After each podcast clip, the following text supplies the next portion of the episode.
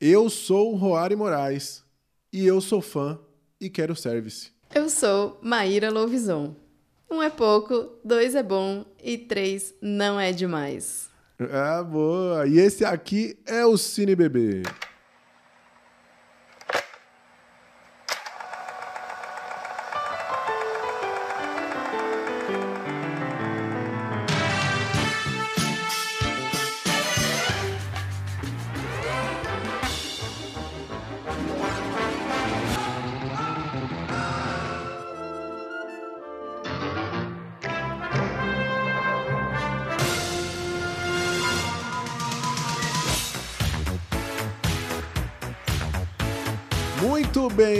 Estamos aqui reunidos mais uma vez no Cine Bebê. Como sempre, eu, Roari Moraes, acompanhado dela, Maíra Lovison. Aquela que só veio pela pipoca mesmo e agora vim buscar minha pipoca pessoalmente aqui em Brasília. Verdade, tá uma confusão. A gente quase que não consegue gravar esse episódio porque estamos reunidos presencialmente aqui. Que loucura. É, mas eu acho que a ocasião merece, né, Maíra? Com certeza, um filme como esse não podia não podia estar melhor. Bom, problemas técnicos vão acontecer nesse episódio de hoje aqui, porque, como eu falei, estamos gravando presencialmente pela primeira vez. Pode ser que não dê certo, pode ser que fique excelente. A gente vai descobrir até o final do episódio. É, vamos falar já já de que- qual que é o filme. Obviamente você já viu aí na capa do episódio, né? Mas é, vamos fazer um suspense aqui. Porque a gente falou no último episódio aqui sobre o filme Encanto, a sexta... sexta Eita, Eita, quase não saiu. A, a, a- animação da Disney de número 60. Melhor. ótimo. Falamos dela aqui. É um filme que eu e Maíra amamos do fundo do nosso coração. E ó, só trazendo a nota da galera aqui, ó. O pessoal votou e deu empate. Ah, não acredito. Metade das pessoas achou que Ao Infinito e Além, que era um nota 8 ali, e metade achou My Precious, que estão com a gente. De qualquer forma, passou de ano, né? Passou total com louvor, muito bom. Muito bem. Então, Encanto passou de ano, o pessoal gostou. E hoje, ah, eu acho que é legal explicar como a gente sempre faz, né? Para quem tá chegando aqui perdido, você está ouvindo Cine Bebê, o podcast do Clube de Cinema dos Funcionários do Banco do Brasil. Para você participar ativamente aqui da gravação, debater, comentar no chat enquanto a gente está conversando aqui, só pode se você for funcionário. Você vai entrar lá no Teams, vai procurar por CineBB ou procura por Maíra Lovison e Roari Moraes. Entre em contato que a gente coloca você no grupo, certo? Se você não for funcionário, você pode acompanhar o nosso podcast e participar da enquete, da votação, responder a pergunta que a gente coloca no Spotify. De qualquer forma, você consegue interagir. É isso, E- né, Maíra? Exatamente. E ouvir o podcast que depois fica disponível. Quem participa ao vivo tem uma experiência, quem ouve depois também tem uma experiência muito bacana. é sempre uma experiência ótima. E hoje nós vamos falar sobre um filme que tem tudo a ver com experiência. Conta pra gente, Maíra, que filme é esse? Um filme que quase ninguém tá comentando, quase ninguém tá falando, mas a gente resolveu falar assim, não sei muito bem porquê, Só mas. por amor. Né, porque Marvel, né? E Homem-Aranha, né, gente? Não tinha como a gente não falar desse filmaço aí que saiu agora nos cinemas e que estávamos todos muito ansiosos, porque Marvel, Marvel traz traz encantamento pro seu cliente, né? Então é, é foco no cliente total. É tudo culpa minha. Não dá pra salvar todo mundo.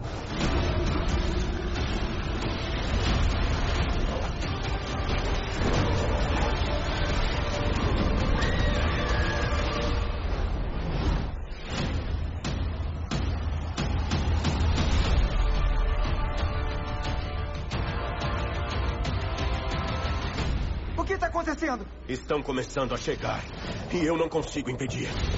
E aí, pra gente então conhecer um pouquinho aí da história do filme do Homem-Aranha. É... Sem, sem volta pra casa, é isso? Sem volta pra casa. Sem volta pra casa, gente. Pra quem não se lembra, aí, a gente teve aí o de volta pra casa e os outros eu nem me lembro. O Rory vai me ajudar depois com isso, mas enfim, esse é o sem volta pra casa. E nesse filme, é... bom, Homem-Aranha é um, um, um menino, né, gente? Um jovem, adolescente, cheio de problemas aí. E aí é, aparece um problemão na vida dele. Quem assistiu o filme anterior vai se lembrar que foi como acabou, né?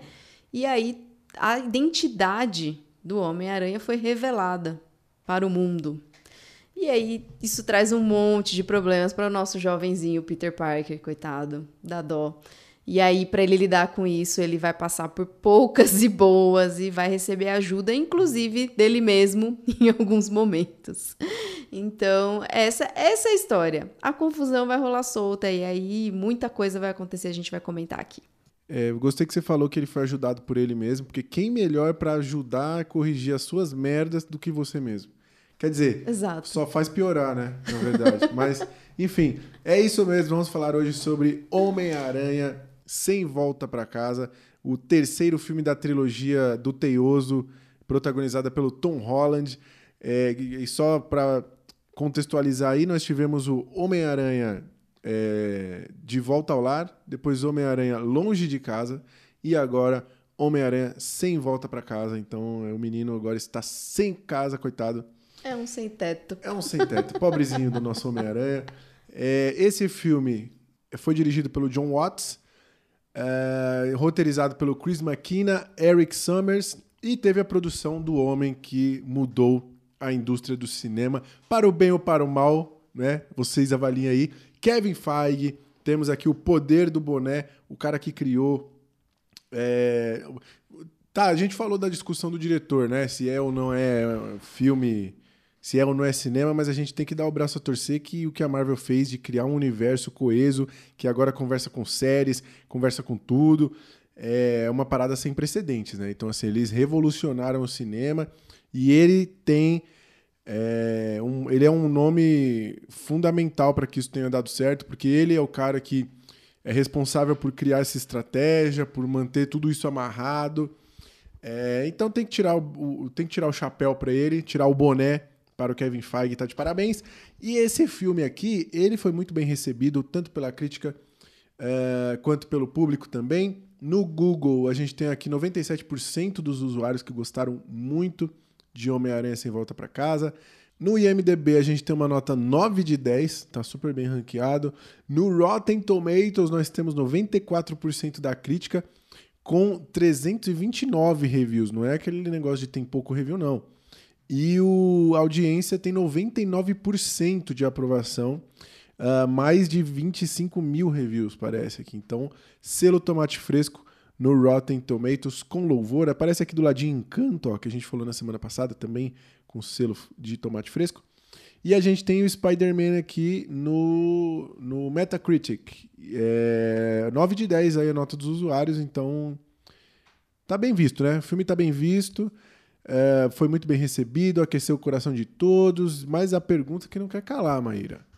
Aliás, esse filme é complexo. A discussão é complexa. Eu não sei por onde a gente começa falando, mas eu acho que a gente podia começar falando é, da experiência, vai. Vamos, vamos, vamos, porque a era a Copa do Mundo, né? É, eu acho que esse filme tem muita coisa pra gente falar. Realmente, muita coisa acontecendo. Mas o, a experiência no cinema realmente teve um, um, um, diferencial aí, né? O clima era diferente, a expectativa era diferente, realmente aí em clima de Copa do Mundo e, e não do 7 a 1 inclusive. É. Não, e é clima de Copa do Mundo, é, Copa 2002, que o time do Brasil era. Exato, era exato. Era, era um incrível, clima assim. gostoso, assim. a galera animada e assim, gritos e palmas e alvoroço realmente rolando no cinema. Então foi bem legal na minha sala a galera tava bem animada, assim, e aí a hora que apareceram, né, aí, lembrando, gente, temos spoiler, né, então na hora que apareceram aí os outros Homem-Aranha do, dos outros dos outros multiversos, dos outros universos, aí a galera curtiu pra caramba, se Sim. manifestou, a galera tava afim de, de mostrar ali sua, sua opinião, entendeu? Então foi demonstrando que tava curtindo o filme.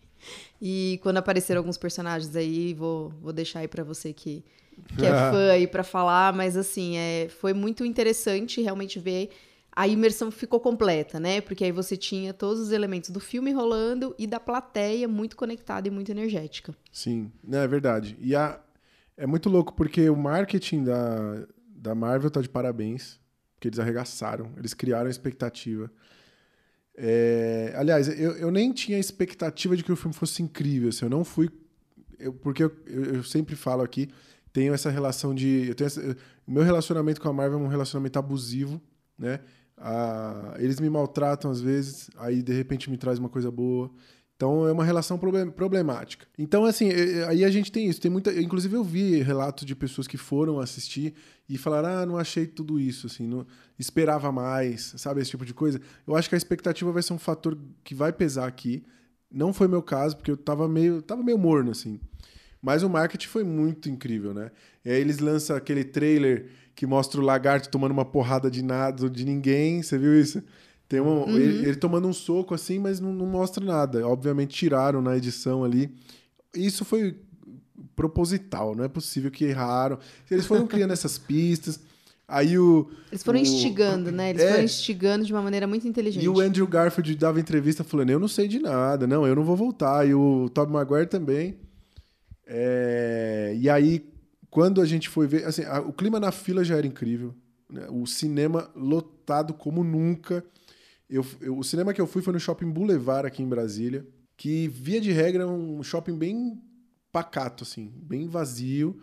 E eu nunca vi o cinema, o shopping em si tão lotado quanto eu vi, nem antes de pandemia. Eu tô há três anos aqui e eu nunca vi. Muito louco, muito louco. Se não, não estivéssemos num cenário de pandemia, inclusive a gente sempre fala aqui, se você quiser ir ver no cinema, e a gente recomenda você ir ver no cinema porque a experiência é incrível, mas vá com todo cuidado, né? Porque as sessões Seguindo estão todos os cheias. protocolos. Exatamente, as sessões estão cheias, vai com a, com a máscara ideal, usa duas se der, leva a máscara para trocar e higieniza sua mão, porque vai estar cheio, vai estar cheio.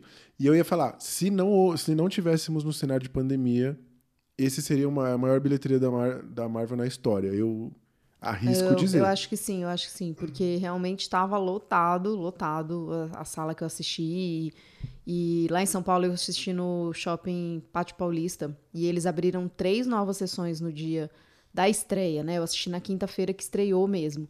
É, eu comprei o ingresso com uma semana de antecedência, tinha uns três, quatro horários, já, assim, né? Salas, né? Já reservadas. Eles abriram mais três. Então, assim, eles praticamente colocaram o cinema inteiro à disposição da Marvel. Caraca. É, isso é uma coisa que, que, que gera um pouco dessa crítica à Marvel, né? Eles monopolizam as salas de cinema. Imagina é, um filme né? Brasileiro. essa mania de querer passar É. só filme da Marvel, mano. Um filme brasileiro sendo lançado agora. Não ia Não tem espaço. ter nem chance, tem. né? Não chega nem perto. É, mas, enfim, não vamos discutir isso agora. Vamos falar sobre o- a experiência.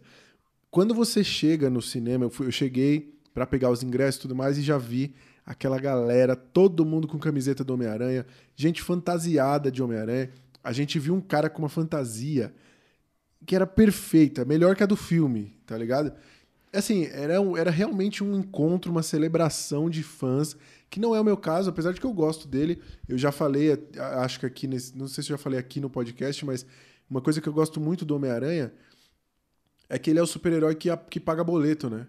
Ele é o super-herói que paga boleto, é o super-herói que vai, vai pra escola, ele é o super-herói que tem os. Ele passa por dificuldades que a gente passa. Então é fácil da gente se identificar, de se apegar. E é um, é um super-herói que eu gosto. É, então o clima era incrível. O clima era muito, muito gostoso. E aí você tá na sala de cinema com todo mundo aplaudindo, gritando. E eu tava me controlando. Porque eu tava com a minha esposa. e eu tava pensando, não, que coisa ridícula.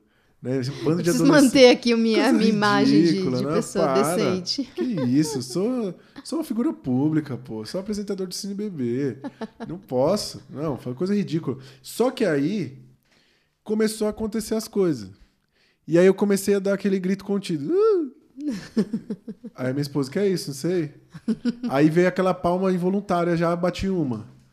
Aí chegou num ponto que eu já tinha, já estava completamente ensandecido, gritando e é, não consegui, eu não consegui. Esse filme, ele mexeu com as minhas emoções. A gente tem vários momentos aqui que a gente vai comentar aqui que, que mexem com a gente, que são muito bonitos e que trazem aquela nostalgia.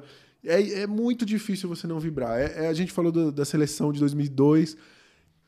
É aquilo. Você pode não gostar de futebol, mas quando você assistia aquela seleção, você ficava patriota. Você vestia a camisa da CBF e cantava é, e gritava. Enfim, Exatamente. É eu isso, acho é que é isso. isso. Eu acho que é isso. O filme traz isso, né? O filme faz isso. A gente realmente entra ali num estado catártico ali de, de energia e de, de, de emoção. E, e tem muitas emoções no filme, né? Tem Muita. Picos aí de, de alegria, de tristeza, de, de dor, de, de tudo. E a nostalgia também pega forte, né? Então acho que as pessoas de uma faixa etária mais avançada e os nossos mais experientes talvez aproveitem mais do filme, quem sabe, vamos falar um pouquinho mais sobre isso. Mas eu acho que tem, tem muitos elementos realmente, e, e é isso, é contagioso, né? A, a emoção contagia, então possivelmente em casa assistindo sozinho a gente não se contagiasse com essa energia, né? Mas É. aí a gente fica com aquela, aquela adrenalina e, e realmente as cenas são muito bem, bem construídas ali. E quando você vê, você já tá torcendo mesmo, você já tá xingando, Tá reclamando, já tá falando, ah, por quê? Ah, não, não acredito que você fez isso. Não, agora. Ah, mano, você tá de sacanagem. Eu, eu tive esse momento de diálogo com o filme várias vezes, de falar, ah, mano, você tá de sacanagem que você tá fazendo isso, mano. Na hora que começa o feitiço ali, ele começa a falar e tal, e eu falo, mano, cala a boca, Peter, cala a boca. Tipo, saiba a hora de ficar quieto, tá vendo que vai dar merda, por que, que você tá falando ainda? É verdade, é verdade. Então esse, esse, esse filme tem esse, esse poder, e aí eu acho que isso é um grande, um grande ganho aí pra, Sim. pra diversão mesmo, pro entretenimento. Impossível, impossível sair indiferente É da isso. sessão. Você vai sair mexido. É, E eu acho que esse filme ele é uma, assim, eu acho que ele é um acerto em todos os sentidos. Assim, ele, ele é respeitoso a- aos outros filmes, a obra como um todo. Ele respeita o legado do personagem. Ele respeita ah, os fãs muito, porque esse filme tem tudo que a gente quer. Tudo. Tu- Aliás, a gente eu falo, mas eu nem nem sou fã. Eu saí fã, mas eu não sou fã. Mas eu digo, o que a gente vê os fãs comentando na internet, os memes, as piadas, as queixas. Eles não ficaram indiferentes a isso, né? Eles ouviram Eles tudo. prestaram atenção em todos os apelos. Os mais Exatamente. fervorosos dos fãs, né? Em tudo que, que- em tudo que saiu na mídia, em todos os memes e tudo. E, e atenderam, né? Eu acho que eles tiveram aí um, um foco no cliente bem, bem acertado, assim, Foco realmente. no cliente é a palavra, é a expressão correta aí. É, eles ouviram e falaram, meu, é isso que vocês querem? É isso que eu vou dar pra Então vocês. toma, então toma. E lidem com isso. Sabe aquelas séries da Marvel agora que tem as teorias de ah, vai aparecer não sei quem, vai aparecer não sei quem. E a Marvel meio que alimenta isso Uhum. pra que os fãs fiquem criando teorias e a parada tenha mais audiência. Aí quando você termina não é nada daquilo. Sim. O Homem-Aranha, o gostoso dele é que é o oposto. Praticamente todas as teorias, todas as especulações, tudo que falaram acontece e, na minha opinião, acontecem melhor do que nas teorias. É Assim, verdade. porque a gente eh, a gente tava até comentando aqui em off antes. A... Eu achava que a aparição dos três Homem-Aranha seria qualquer coisa, assim, seria, né? Ampassant. Ali É, um seria. meio... Ou eles iam entrar no final do combate, ou, sei lá, ia acontecer, alguém, alguém tá caindo, eles iam, iam aparecer e Tipo, salvar. o Stan Lee iam aparecer em algum Isso. momento meio ali. Exato, eu achei que ia ser um- destaque. Exatamente, tinha que ser um cameo ali só rapidinho, mas não. Eles têm muito tempo de tela. Eles conseguem trabalhar tudo desses personagens aqui. a- a- o encontro deles é maravilhoso. E o que eu acho mais legal é que o filme tem soluções muito criativas. E a- o jeito como trazem esses Homem-Aranhas aqui é demais. Assim. Eu acho que o jeito como eles entram com o Ned lá fazendo a magia é, e, e indo atrás do, do, do Peter e aí aparecem os outros dois. Genial, genial. Isso eu achei incrível. É, e eu gosto muito do Peter Parker. Eu, eu não gostava. Não é que eu não gostava. É, eu, não, eu não tinha me apegado a esse Peter agora, eu acho. Eu, eu, eu achava o do Ele ainda Andrew não Gar- tinha te conquistado. Não. Não, assim, todo mundo fala, adorava ele, todo mundo adora o Tom Holland, né? Que ele tem esse jeito de menino bobo mesmo, menino de condomínio, né? E, e eu gosto dele, ele- só que eu, eu, eu, assim, eu tenho na minha vida mais marcado o Tobey Maguire, porque eu cresci assistindo. E eu sou apaixonado pelo Andrew Garfield, eu, eu acho o Andrew Garfield muito carismático, assim, tudo que ele faz, eu, eu acho hipnótico o trabalho do Andrew Garfield. Então eu tenho uma simpatia muito grande pelo ator, nem pelo filme. Eu não acho o filme dele péssimo, mas tenho uma simpatia. Já o Tom Holland, é- eu sei lá, não, não- eu tava esperando alguma coisa pra me conectar, e eu acho que Agora veio. Agora veio. Eu acho que agora veio. E eu gosto do que fazem com o Peter Parker aqui, do universo que a gente conhece, a evolução dele e tudo mais. Saí gostando mais desse Peter Parker e querendo ver mais coisa dele. É, eu acho que nesse filme fica muito claro, né, essa, essa personalidade mais é, doadora, né, do, do Homem-Aranha e mais é, altruísta mesmo, né? De, de, olhar para o outro ali, de ter empatia, de conseguir ter essa, essa visão de, de tornar o mundo melhor mesmo, né? O, o tempo todo ele tá tentando ali construir um mundo melhor para todos. É claro que ele faz um monte de merda nesse meio do caminho e. Um monte, né? Até porque, né, se não fosse, não teria o filme. Mas ele comete muitos erros, muitos erros de julgamento, muitas decisões equivocadas, muitas decisões equivocadas. Mas vamos frisar que Mas- é muitas mesmo. Mas assim, e, e às vezes nem por falta de aviso, né? Porque ele tem amigos ali falando, ele tem o, o rap É. falando, ele tem a galera avisando que vai dar merda, mas ele insiste. Mas eu acho que ele tem esse, esse quê de, de realmente estar tentando tornar o mundo melhor, né? E isso é muito bonito de ver, é muito bacana. E, e é isso que a gente espera de um super-herói, né? Eu acho que nessa linha que, que constrói realmente o, o conceito do super-herói, né? Que é alguém que Sim. realmente torna o mundo melhor. E eu acho que eles conseguiram isso nesse filme e eu acho que isso conecta e talvez tenham te conquistado nessa. É, tem. Aí a gente entra numa coisa. por- Porque, assim, eu não posso dizer que o filme é perfeito. Porque esse é o meu papel aqui, afinal de contas. Mas, eu, assim, eu gostei muito do filme, tá? Mas é que tem uma. Tem uma coisa nesse filme aqui que me incomoda. E eu vou falar agora e tá relacionado com isso que você falou. Tem tudo a ver o Homem-Aranha ser assim, ele ser altruísta. Tem a ver com o personagem, com a essência dele. É, eu achei muito legal que a- o que a Lara falou aqui, que ele disse que é, é- ela falou que ele é um adolescente que é difícil tomar decisões, né? E aí ele vai realmente fazer coisa por impulso. E eu acho que tem a ver com a- todo o, o perfil do personagem, né? Esse lance do altruísmo, de querer ajudar e de. Enfim, ele não é um personagem que historicamente mata, né? Ele sempre busca perdoar e tal. Acho que isso faz todo sentido, mas aí a gente vai começar a entrar numa parte que eu acho problemática, que é ah, os eventos que causam toda a história. Eu, particularmente, acho bem frouxo a justificativa do filme de que o Doutor Estranho topou entrar nessa, nessa ideia do, do Peter aí de fazer aquela.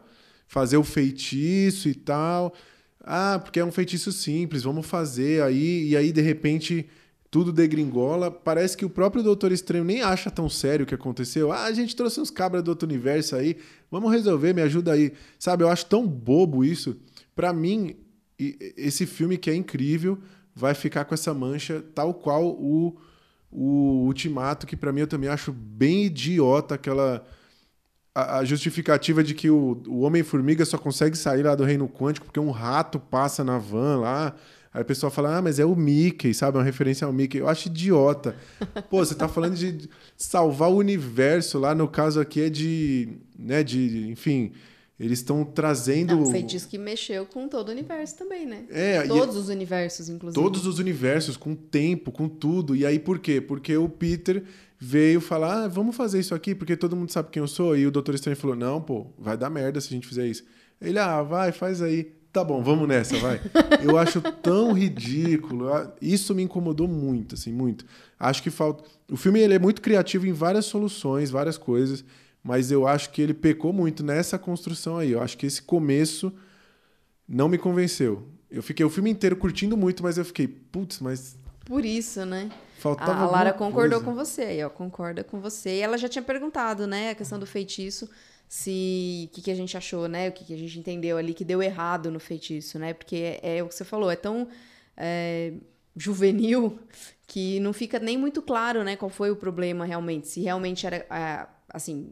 A mudança né, no feitiço que o Peter ficou pedindo, se realmente isso era tão relevante, né? E afinal de contas era o Doutor Estranho.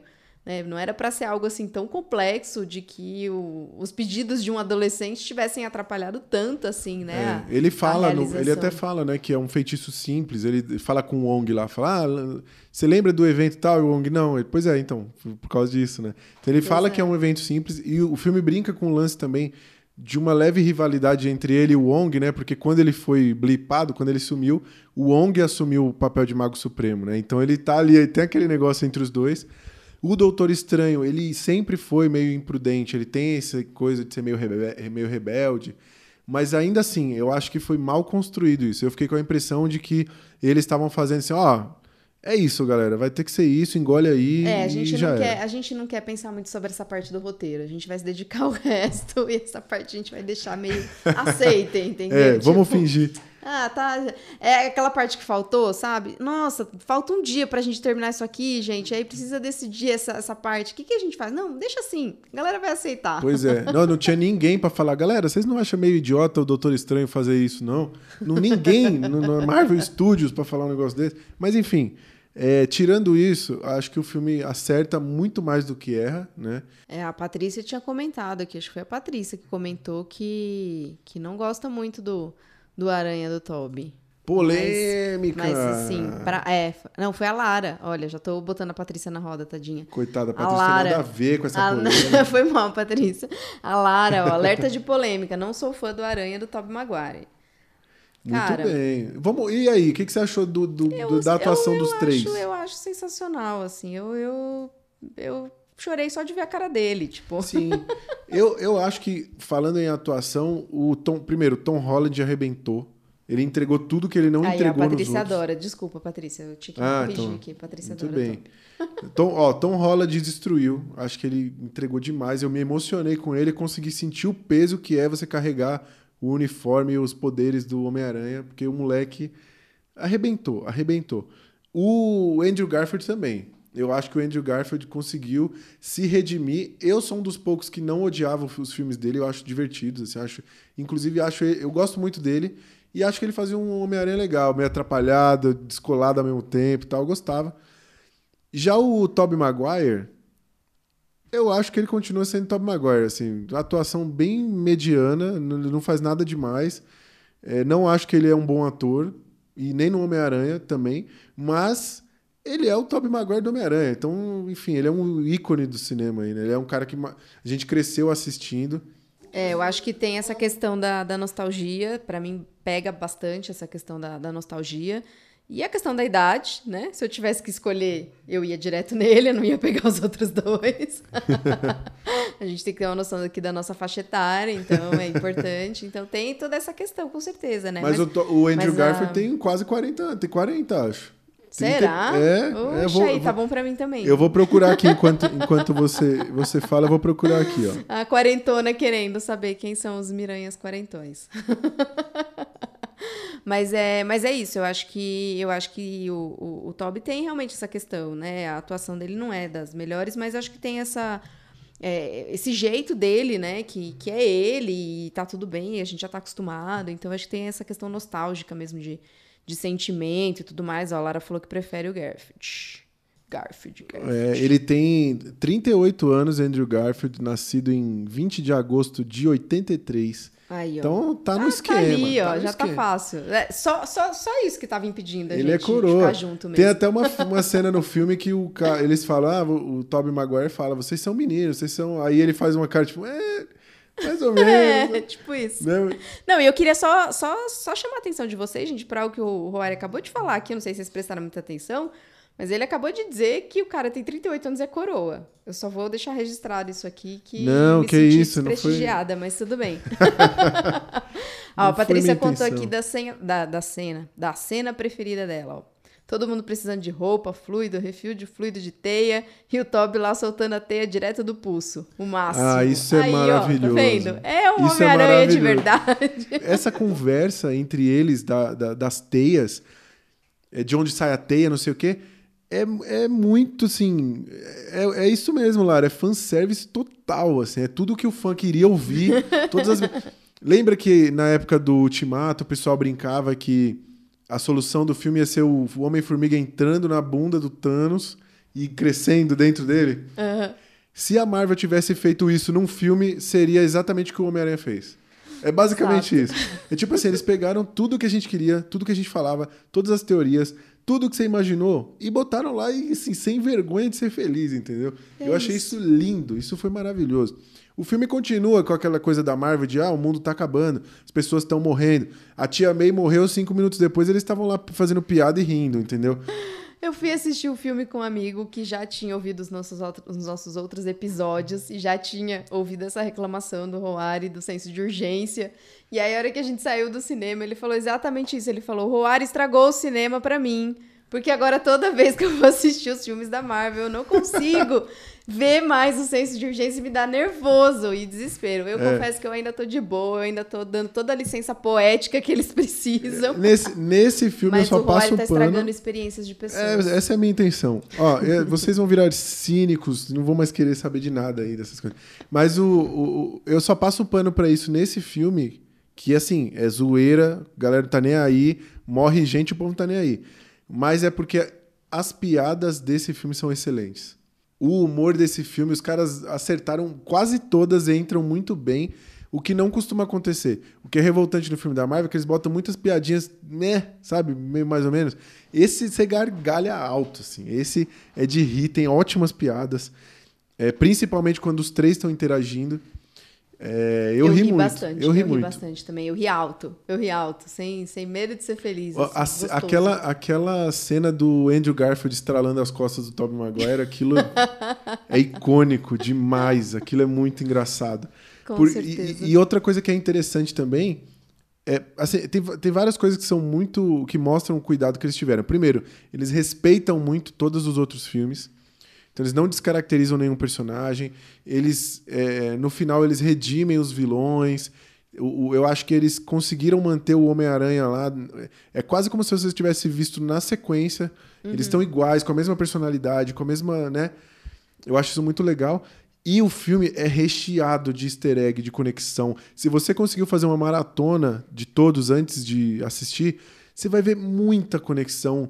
Tem lugares em que eles filmam. né, é, tem- eles filmam no mesmo lugar onde a Mary Jane caiu, sabe? Tem várias, várias referências, espelhamentos e coisas que. O lance das costas, por exemplo, tem. Eu acho que é no Homem-Aranha 2 que o, Homem- que o, o Tobey Maguire fala, né? Ele cai, ele fala, ai, minhas costas. Enfim, é. Pra você que é fã dos filmes do Homem-Aranha, é um prato cheio. Assim, Com é- certeza. Não, e os vilões, né? Você falou dos vilões aí, é ter todos os vilões ali juntos, e particularmente o, o Octopus, é, para mim é um. É um. É um cara muito foda, assim. Pra mim, ele é um. Um gênio ali do. Da, da, pra mim, uma atuação incrível, e, e aí resgatar isso, e ele vem com, com força, sabe? E ele faz toda uma uma transformação ali durante o filme, nesse, nessa vilania também. Enfim, eu achei sensacional. A hora que ele tá com os tentáculos ali e aí o, o Peter assume o, o, o comando ali via meio Bluetooth ali, tipo. Isso é muito legal, né? E aí ele não consegue. Cara, aqu- aquela, aquela cena ali é genial. assim, Isso, isso é legal porque mostra também o lance geracional, né?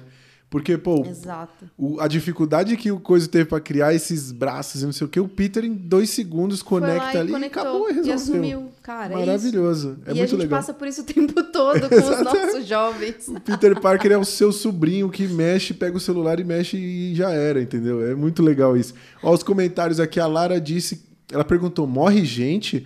Os prédios estavam vazios, só via a Tia May morrer. Aí é um outro problema do filme. Olha aí. Não passa veracidade, tá tudo em local isolado, é, não tem consequência, com exceção do lance da Tia May que eu achei bem corajoso, assim. Não queria que a Marissa Tomei saísse, Também não, fiquei mas chateada. é, a gente precisava ouvir a Até fatídica porque o frase. rap merecia essa felicidade. O rap não está mais rap, né? O rap está sede. Que merda, hein?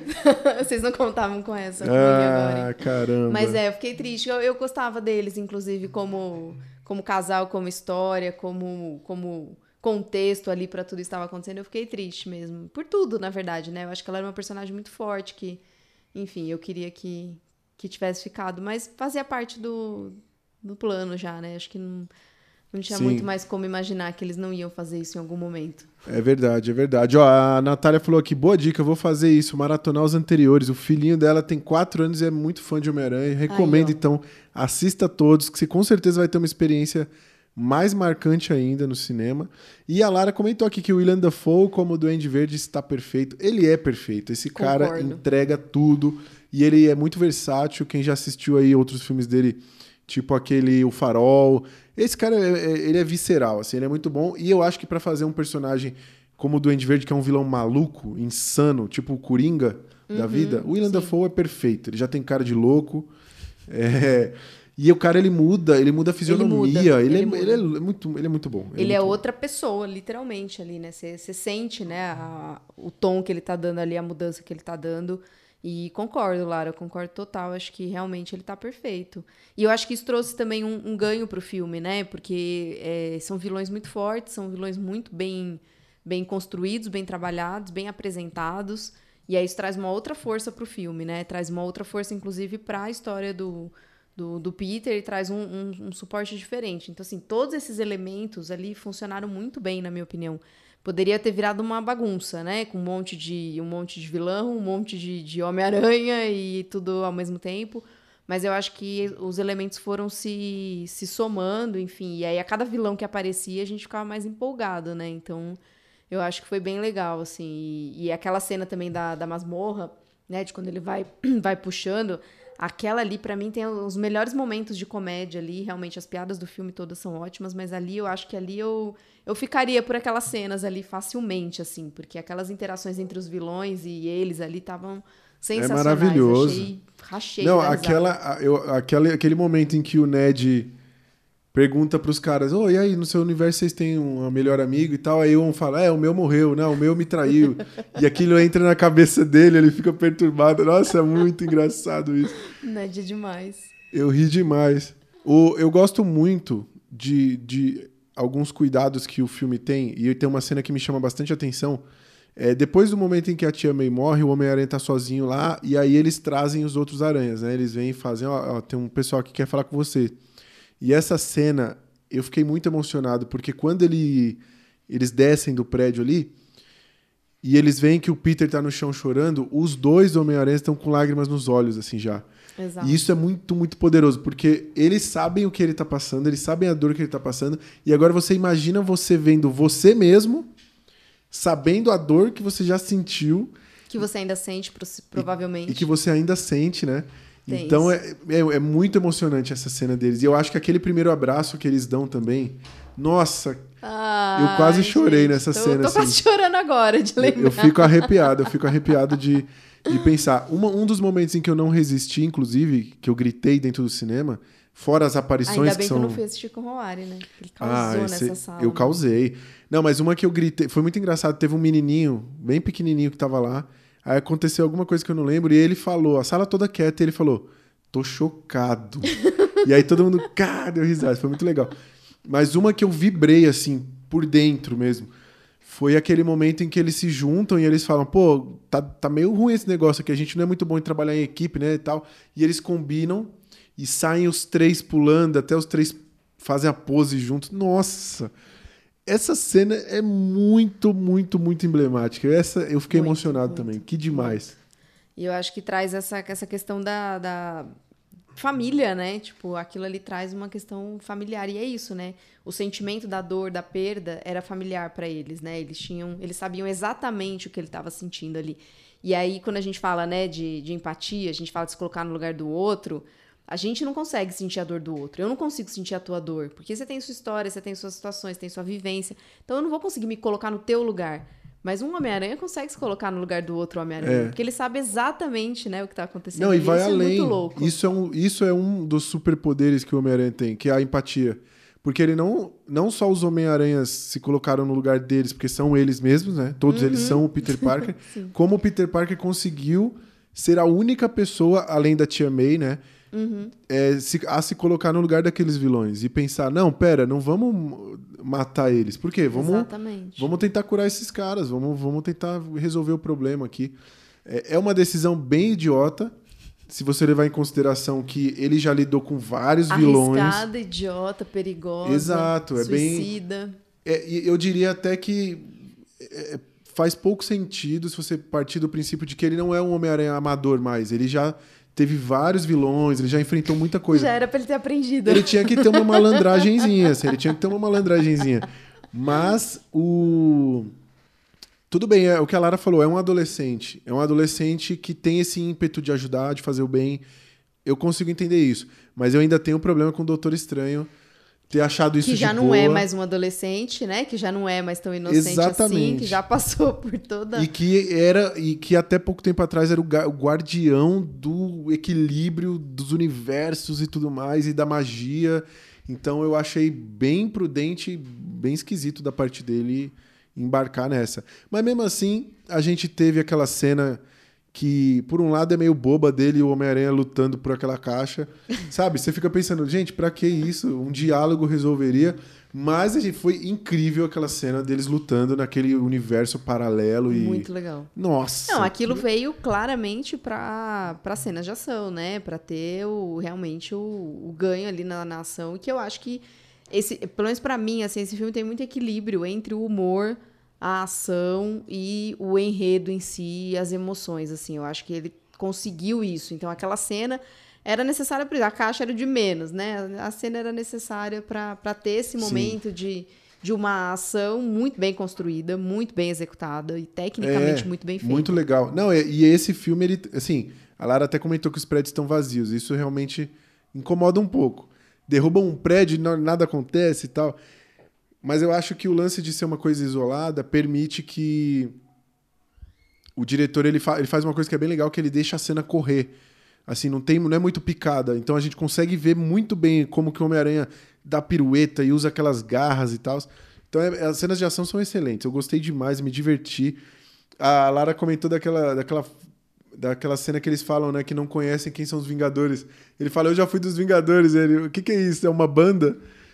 Tem, o- é uma referência a um filme da Marvel que o, o- um dos filmes da Marvel que eu não lembro qual é agora que o Homem de Ferro fala pro Hulk, se eu não me engano, que os Vingadores tinham acabado.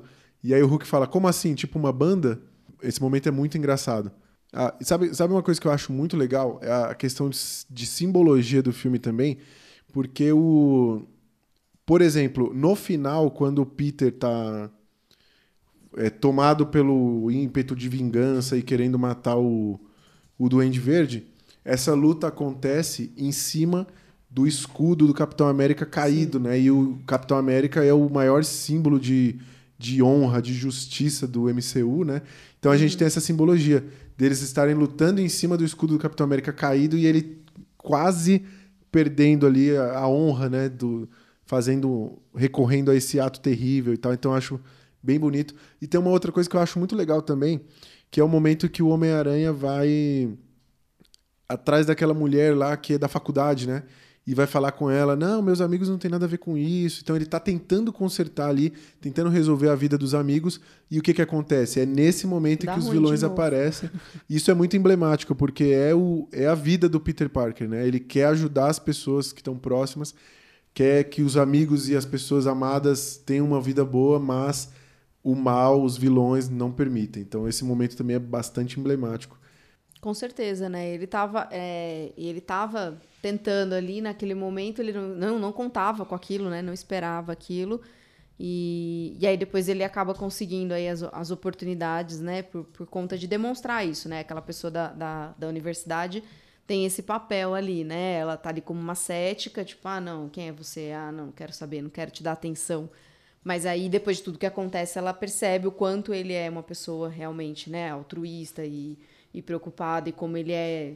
Ele, ele erra tentando acertar, né? Ele não é um vilão deliberado, tipo, quero fazer o mal, quero me dar bem.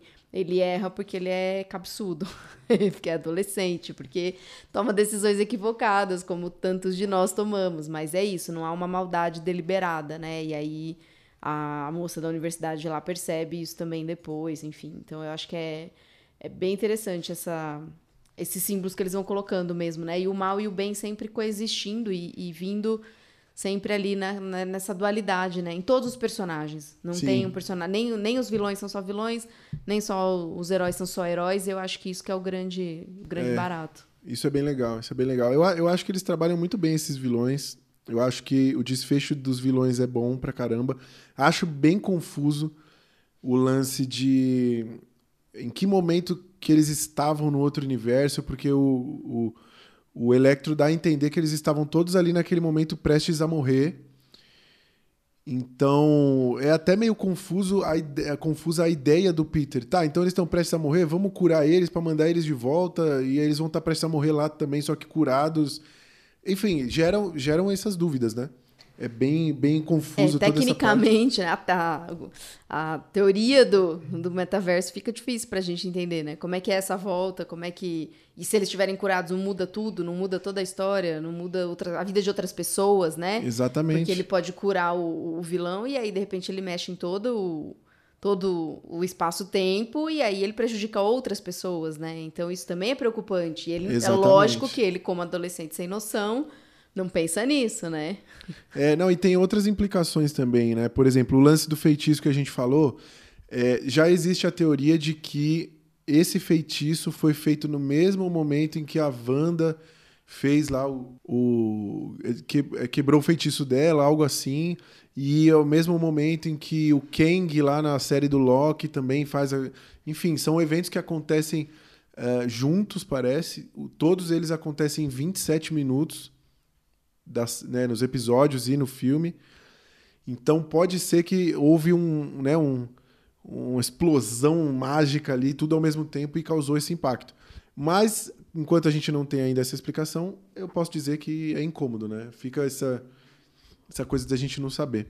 É, a Lara comentou aí, cria outros nexos temporais, né? É isso, a gente vai gerando mais problema, na verdade, né? Tentando resolver aí. Acho que, acho que o cinema já ensinou pra gente que tentar voltar no tempo e consertar coisas não é legal, que tentar mudar realidades passadas não dá bom, em geral. Então, a ideia é, se você tiver essa oportunidade um dia, evite, porque pode dar ruim. Com certeza. não conserte. Deixa rolar. Já É, foi. já foi, supera. É o que o, é o que o Doutor Estranho fala, velho. Fala, mano, não tem o que fazer, velho. É. Só que ele, enfim. Um- eu não vou dá um parar de falar do. Doutor Estranho. É um personagem que eu adoro, mas tô decepcionado com o Doutor Estranho.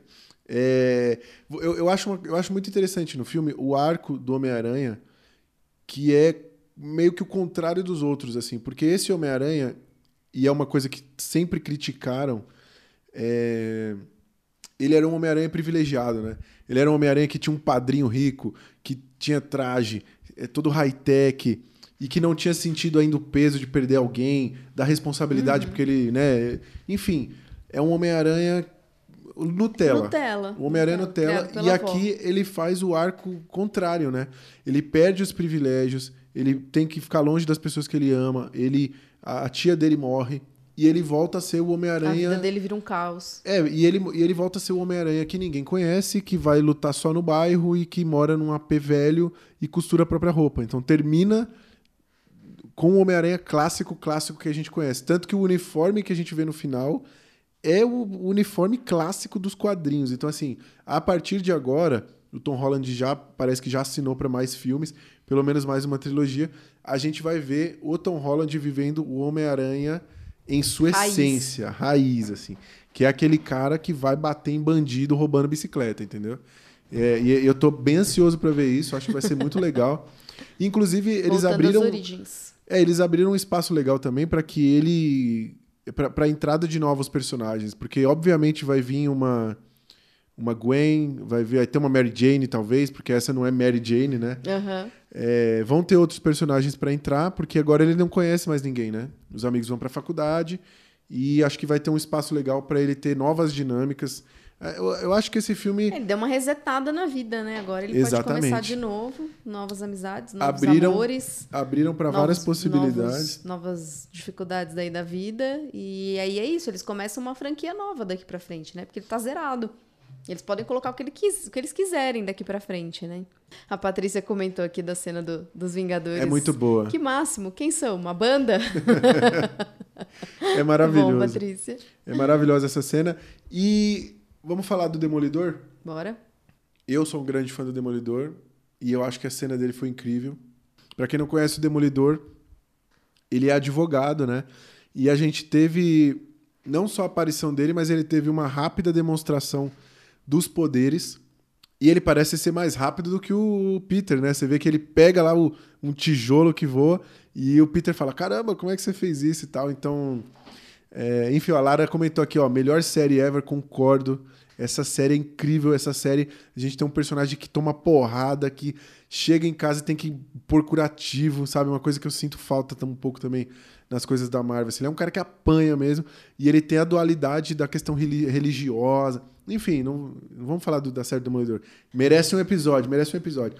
Mas é muito bom ver que esse cara tá de volta e a gente vai ter esse personagem que eu gosto muito. É meu personagem favorito da Marvel, assim, de todos. Então fiquei bem animado, bem animado mesmo. Porque eu tava preparado pra ver os três. E eu ouvi a galera comentando que o Charlie Cox talvez aparecesse. Eu não tava preparado. Na hora que apareceu, nossa. é, que maravilhoso, que Vergonha maravilhoso. alheia. Não, eu acho que eles aproveitaram muito bem. E eu acho que é um pouco o que a gente falou, né? Eles realmente estão com, com foco no cliente. É, é isso. Então, assim, eles sabem, né? De todo o valor que tem a série do Demolidor, de todo Sim. o público que eles conseguiram e de toda a construção que eles fizeram ali. Pra que desperdiçar? Pra que não usar, né, um potencial desse? Então, traz ele pra. Sabe o que eu fiquei me perguntando? Você falou do foco no cliente, aí eu fiquei me perguntando uma coisa. O público da Marvel é muito grande, amplo e versátil, né? E diverso. Tem velho, tem gente nova e tal. A gente cresceu assistindo Homem-Aranha do Tobey Maguire, a gente pegou lá os primeiros grandes filmes de super-heróis, mas tem uma molecada de 10, 12 anos, sei lá, que não viu. Que pode ter visto depois, mas que não viveu o que a gente viveu, né? E aí eu fiquei pensando, será que pra essa galera funciona? Porque é muito louco que metade da sala era molecadinha e eles só gritaram, gritaram mesmo na hora que apareceu o Venom. Que ninguém liga pro Venom. Eu personagem adoro o Venom. horroroso. Eu gosto do Venom. Ninguém liga pra esse personagem. E a molecada gritou. Eu, achei não isso muito esperava interessante. encontrar o Venom, mas também não, não, não gritei, vamos confessar aí. Mas eu, eu gosto bastante do, do Venom. Mas eu acho que é isso, tem, é, é, tem uma, uma linha, né, de, de personagens, tem, tem um outro que a Marvel tá fazendo agora, que eu acho que eu vi o trailer, que é um desses também mais monstruosos, assim, mais monstrões, assim, né? Aham. Que eu acho que é, que é, na verdade, é a essência dos quadrinhos, né? Os quadrinhos têm isso muito forte. Então, esses, esses- essas obras como, como esses personagens como Venom têm um peso muito grande nos quadrinhos. Então, eu não sei se tem a ver com a franquia, né? Eu, do- eu acho que é com a franquia. é, então, o Venom tem essa, esse apelo, né, do- dos quadrinhos muito forte. Eu acho que isso atrai a molecada. Eu acho que muito da molecada de hoje não tem a visão dos filmes da Marvel de antigamente, mas tem o universo Marvel dos quadrinhos muito forte. A molecada que lê quadrinhos. É, mas eu acho que não é, não. Ih, Eu o acho que Roari não. já tá julgando as pessoas. Não, eu tô achando que a molecada. Não, assim, o Venom foi até pouco tempo atrás a maior bilheteria do É ano. porque o Venom é escatológico, É. o Venom é porqueira. A o molecada é gosta, a aquele- molecada aquele gosta que- mesmo. Que fala de, de, de cagar no almoço, é É, isso. o Venom, o Venom que a gente, o o Venom é pra, pra eles o nosso Tobey Maguire, assim. Então, Ah, quando apareceu lá o Ed Brock, lá o, o, o Tom Hardy, a molecada gritou. E aí vamos, vamos convenhamos, essa é a primeira cena pós-crédito do filme, tá? Pra quem não assistiu. O simbionte deixa um pedaço lá de, Filho de gosma lá. Lascou. Por quê? Essa é a pergunta. E outra pergunta que estão falando que é um furo de roteiro, mas aí eu já não sei, porque eu também já vi uma explicação que eu achei interessante. A magia do Doutor Estranho trouxe todas as pessoas que sabiam a identidade do Peter Parker, que estavam vivas lá, que eram os vilões, e o Venom veio pro, pro MCU. A pergunta é: ele não sabia quem era o Peter Parker até ver aquela. A, a reportagem passando na TV. Essa é a cena pós-crédito do filme do Venom desse ano, né? Como ele veio trazido pela magia se ele viu a cena já no universo? Aí o pessoal tá falando, não, porque o simbionte ele tem uma, uma consciência multiversal, então ele teve contato com o Homem-Aranha lá no terceiro filme do Tobey Maguire e tudo mais. E aí, foi furo de roteiro ou tá explicado por essa, esse- essa inteligência multiversal aí do simbionte? Comentem aí você É, que acho, está no, eu acho está nos difícil ouvindo. ser um furo de roteiro aí, mas vamos ver o que o pessoal acha aí. Eu acho que faz sentido. Eu acho que faz sentido essa, essa, essa justificativa. essa super ciência. Isso aí, isso aí é bem a cara daquele negócio de que depois que estava gravado e já pronto para sair, alguém perguntou: "Ué, e aí, por- como é que ele veio também? Ai, caramba. Ai, vamos pensar numa desculpa. Você acha, acha nos quadrinhos, lê aí, lê aí que vocês vão achar alguma coisa. É, e o que, que você acha dele ter deixado a gosma lá? Isso é conveniência? Ou faz sentido o simbionte ter feito isso? Eu acho que faz sentido, é. Ele tá o tempo todo tentando ter domínio, domínio sobre todos, se manter presente, Será- ter controles. Ele quer dominar o mundo, tipo. Será que ele vai procurar os- o, o Ed Brock desse universo? E quem será o Ed Brock desse universo? Porque não Olha vai aí, ser o. pergunta. Não vai ser o mesmo, eu acho. Não vão, não. Não. vão fazer o Tom Hardy, mais filmes com Tom Hardy ali. Acho que não. Acho que talvez o plano, inclusive, seja esse. Trazer para um Pode próximo ser. ator. Pode ser uma questão puramente técnica.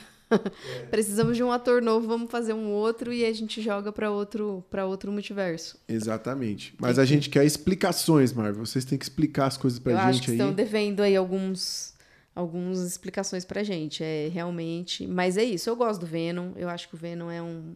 É, é meio na linha do Deadpool, que eu curto pra caramba. Que é. uma É. coisa assim meio bagaceira, entendeu? Uma coisa meio. que a gente se identifica ali, entendeu? Porque não é um herói é fino e elegante.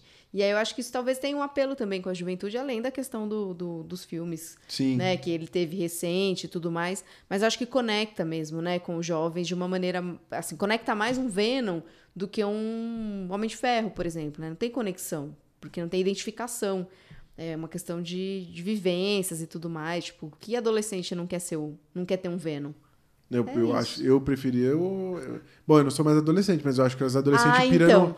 Os Então. adolescentes pirando Homem de Ferro. Bom, não sei, não sei. É muito complexo. É, mas a, a- a juventude adora o Venom. É, isso só é uma prova de a, como Lara, adolescente. a Lara falou que ninguém liga pro Venom. É, então. Mas isso é só mais uma prova de como adolescente toma decisões ruins. Exato. Por isso Pronto. ele gosta do Venom e por isso que o Homem-Aranha fez essas cagadas aí.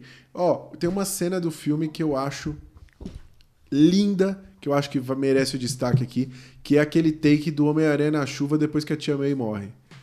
Caraca, que cena linda, hein? Aquilo é de rasgar o coração, assim. É. Que, que maravilhoso, que maravilhoso. Que cena bonita. É, Realmente, é, eu acho que, é, na verdade, eles conseguiram fazer isso, assim, muitas cenas bonitas, apesar de ser um filme de ação, um filme de super-herói. Eu acho que a estética do filme como um todo estava muito bem, bem trabalhada. É, é, eu, eu acho muito legal. Acho muito legal também uma cena que a gente não comentou, que vacila a gente não falar disso, que é Ainda a tá em cena... tempo. Não, é, vamos falar que é a cena que o, o Homem-Aranha do Andrew Garfield é, salva a, a MJ, né? Do, do Tobey Maguire. Sim, sim. do Tobey Maguire não, momento. do Tom Holland. Do Tom Tô Holland. confundindo os aranhas aqui. Eles até fazem, né? Eu sou o Homem-Aranha 1, você é o 2, você é o 3, né?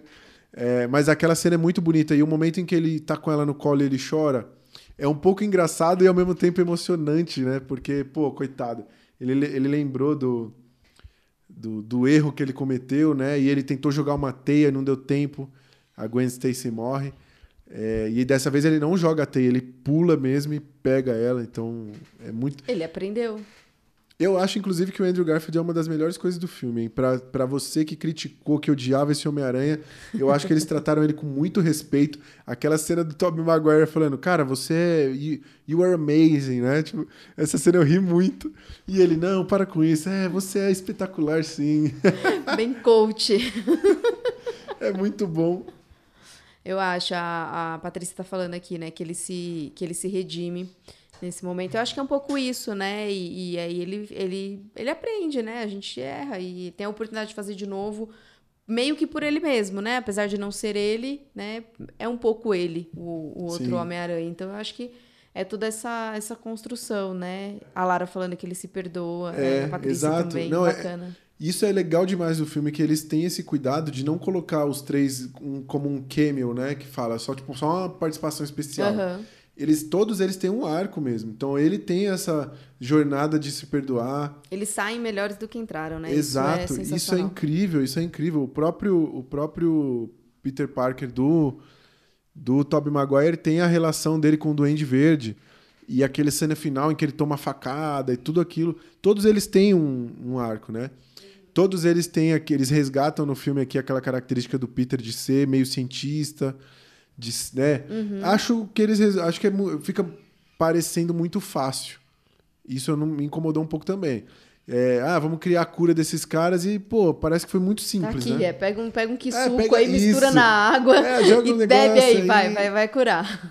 As mentes mais brilhantes quase ali do MCU estão todas reunidas, né? O Dr. Octopus, o, o, o Norman Osborn, tá todo mundo ali, tudo bem. Mas mesmo assim pareceu meio Pareceu fácil, muito né? fácil, é. Mas de qualquer forma, a gente precisava daquele conflito final e é, é super legal. Eu acho muito boas as cenas de ação também do filme, né? São empolgantes Gostei pra caramba. Queria ver o Demolidor em ação, mas fica pra Quem próxima. sabe no próximo. Logo, logo, logo, logo vai ter alguma coisinha, tenho certeza. O objetivo dele tá série- muito claro. A é. série do Gavião Arqueiro aí, não sei se vocês estão assistindo, eu não quero dar spoiler pra ninguém, mas ela tem uma Agora não quer. ligação, tem algo. Não, eu não gosto de spoiler, não vou dar. Mas ela tem umas pistas bem legais de, do que a Marvel pode estar construindo nesse sentido aí. Então tô, tô animado com o futuro da Marvel. Esse filme me deixou animado com o futuro da Marvel. assim. Olha aí, Marvel resgatando fãs. É, eu acho que a Marvel ela tem isso. Eu tenho uma relação muito de amor e ódio com a Marvel, porque ela me, esse ano ela não me deu experiências muito boas. Teve séries boas, aí ao mesmo tempo a série do Loki, por exemplo, eu acho bem fraca. Aí você vai no cinema ver o Shang-Chi, que é bem mais ou menos, Viúva Negra, que é péssimo. O Eternos já é, é um mais ou menos mais pra mais. E aí a gente tem esse evento épico, assim, pra fechar o ano. Ainda bem que a gente teve esse filme. Olha só, salvando. Salvou. É, é- é por isso que eu eu tô falando. particularmente gostei todos. Você é É muito isso. feliz. É, eu sou. eu- muito. Você é muito feliz Eu sou muito coisas. fã da Marvel e eu acho que eu vou já influenciada, entendeu? É que nem você com o Lin-Manuel com o Lin-Manuel Miranda. Qualquer coisa que a Marvel fizer, eu É. acho que eu vou achar incrível, mas é, mas eu acho que esse filme realmente traz traz tudo. Ele entrega tudo ali, ele traz emoção, ele traz diversão, ele traz ação, traz enredo, traz técnica e pra mim ele tá completo, assim, é um bom fechamento do ano. Eu também acho. Eu gosto muito de- de- desse. Eu eu acho que a palavra desse filme é cuidado. Assim. Eu acho que os caras fizeram isso com tanto carinho pra, pra gente assistir que é perceptível. E tudo no filme é muito amarrado. É, uma coisa que eu acho muito interessante, por exemplo, quando ele vai falar com a moça da faculdade, ela fala pra ele: Você não ensaiou, né? O que você veio falar pra mim. Aí ele, não. E no final, quando ele vai lá falar com a MJ, ele ensaiou, sabe? Ele vem com papel. Então isso é, um- é uma bobagem, mas que mostra o amadurecimento do personagem. É, e eu acho muito lindo o final, assim, dele abrir mão de tudo, dele entender que que não, não pode ter aqueles amigos. Eu acho isso muito bonito. E a gente tem até aquele take final que é muito emblemático, que é a máquina de costura com o uniforme ali. Aí tem um copo, que é a lembrança dele da, da MJ, e o Lego, né, que é a lembrança do Ned. Então, assim, ele vai carregar os amigos para onde ele for, mas ele não pode mais ter aqueles amigos. É muito, muito emocionante, né? Eu, eu fico com vontade de chorar falar eu desse tô, filme, eu de tô com vontade de chorar agora também. Vou, E- vou embora. Esse filme é muito doido. Ah, é, ó, a Patrícia falou um negócio muito legal, que ele tá prestes a revelar, tá prestes a, a tentar trazer aquelas lembranças de volta quando ele vê o Band-Aid na MJ. E é o estalo que ele tem, né? De, cara... é- é- é, tá- ela, ela até fala, ah, tá passando, não foi nada, né? Tá passando porque ele saiu da vida deles e é isso que ele vai precisar fazer. Exatamente. Pra sarar feridas, ele vai precisar ficar longe. Caraca. Caraca, hein? Pesado, Eu, pesado. eu fiquei com uma impressão no primeiro momento de que quando ele entra na cafeteria e o Ned chega, de que eles iam estar juntos, tipo um casal. Você achou isso ou não? Eu achei. Viajei, então. Viajou. Na hora Eu não que achei, ele, não. Na hora que o Ned chegou, na hora que o Ned chegou e a, e a MJ começou a falar com ele, lá eu falei, ih, caramba, eles agora são um casal. Eu não, não tive essa sensação, não. A Patrícia também achou. ó. Olha, a Lara também. E todo mundo achou. Eu acho que só eu que não achei isso. É, foi, é, a, Patrícia falou por uns 5 segundos. Foi bem assim, eu, eu falei, ai caramba, não acredito, mas não era. Mas Ah, aí era mesmo só- assim. É, mas é triste, muito triste. Mas eu acho que é isso. Mostra um, um lado muito amadurecido mesmo, né? De tipo, eu não, posso ter eles, mas eles podem ser felizes, né? Então, assim, a prova do, do amor verdadeiro, né? Que é deixar a pessoa ser feliz e estar em segurança, mesmo que seja longe de você. Então, eu acho que isso foi bem. Bem emblemático mesmo. E sofrido, né, gente? Saí chorando, meia hora depois ainda tava chorando. Pois é. Vamos, vamos fazer uma dinâmica aqui rapidinha que eu não tinha combinado. Ou deixa pra nota. Vamos deixar para da nota. Não, a, gente pode vai, fazer. a gente vai fazer uma, uma coisa na hora da nota. Se tem mais alguma coisa que você quer falar sobre esse filme, mais alguma cena, mais algum momento. A gente falou um pouco da morte da, da tia May. O que, que você acha, assim? Eu, eu, eu gosto muito da... Eu acho a cena ruim. Antes da... Porque, assim, ela toma o golpe e ela fica meio que trocando uma ideia de boa. De repente ela cai... ah, sabe? Eu acho ruim, assim. Ah, Mas aí aquele último diálogo dela é, é bem legal. É, eu, eu eu acho muito tosco aquela lágrima também depois que ela morre. Que, mano, quem aguenta mais esse clichê? Isso é muito tosco. Depois que ela morreu, escorre aquela lágrima, né? Isso é muito ruim. Sim, não, é, eu acho que eu acho que a cena em si eu gostei, é, o- a construção ali, a fotografia e tal, eu achei legal. Mas essa lágrima também é desnecessária. É ruim, é Realmente ruim. não precisa. É brega, é brega. É muito brega. Mas eu acho que aquele diálogo é, é que, que acabou, né, acaba acontecendo meio que você não, você não, não fica claro que ela tá, que ela foi atingida mortalmente, né, quando ela tem aquele Isso. diálogo. E aí de repente é, vem uma gravidade do nada, né? Então, eu acho que realmente não ficou bom, mas precisava daquela conversa. Então, eu acho que eu tô, eu tô contemplada, eu tô, tô É, satisfeita com a cena. Tudo bem, tudo bem. E eu acho que faz todo sentido ser o Duende Verde, porque ele é realmente essa figura insana, né? Quando tá tomado Exato, ali pra, pelo soro. E a, a- eu acho que o momento. Eu não sei se vocês sentiram isso assistindo, mas eu fiquei aflito. Que ela morre e ele tá tomando tiro. né, E ele, ele toma um tiro no peito, né? Uma coisa assim. E fica aquele negócio, caramba, ele não, ele não sabe o que fazer, né? Ele tá ainda ali processando o luto, tomando tiro, tem que tirar o corpo dela dali. É, é- é muito, muita aflição. Eu achei esse momento incrível, tirando esse momento em que ela toma o golpe e fica conversando de boa, de repente, ó, sabe? Eu acho isso esquisito. E a lágrima? A lágrima é brega pra É, cacete. não, essa é desnecessária, total. Não precisava. Marvel, nos ouça. Na próxima, não. É, É, mas, pô, que filme, que filme bom. Que filme bom, que experiência incrível. Se alguém por um acaso não viu, depois de todos esses spoilers aí, eu É. espero que não fique chateado, mas vá ver. É sensacional. É, eu, eu acho que esse filme, ele é... Assim, a gente teve vários bons filmes. A- Tem o Ataque dos Cães, por exemplo, que a gente, inclusive, quer gravar o A episódio. gente vai gravar. Que a gente fez a votação, o grupo escolheu o, o Ataque dos Cães, a gente não conseguiu, porque esse fim de ano foi muito doido. Mas, por exemplo, ele é um filme bom, bem bom, que não é tão marcante assim. Esse filme ele tem esse negócio de ele mexe com as nossas emoções. Eu acho que quando ele é engraçado, ele é muito engraçado. Quando ele é emocionante, ele é muito emocionante. Quando ele é empolgante, ele é muito empolgante. Assim, esse filme ele tem as notas estão lá em cima, assim. É- Ó, a Patrícia falou um negócio bem interessante aqui, ó. Ela acha que nesse universo do Tom Holland, Uhum. o Homem-Aranha fez a transição pro mundo adulto. Acabou a adolescência, acabou a rede de apoio. Ele precisa aprender a contar somente consigo mesmo, a pagar suas contas, cuidar do seu AP e até a costurar. Sem volta pra casa. É. É, o sem Fala volta pra cá. nada, Patrícia, depois dessa. É, o sem volta pra casa é muito isso, né? É, realmente. Ele, não tem mais pra onde voltar, né?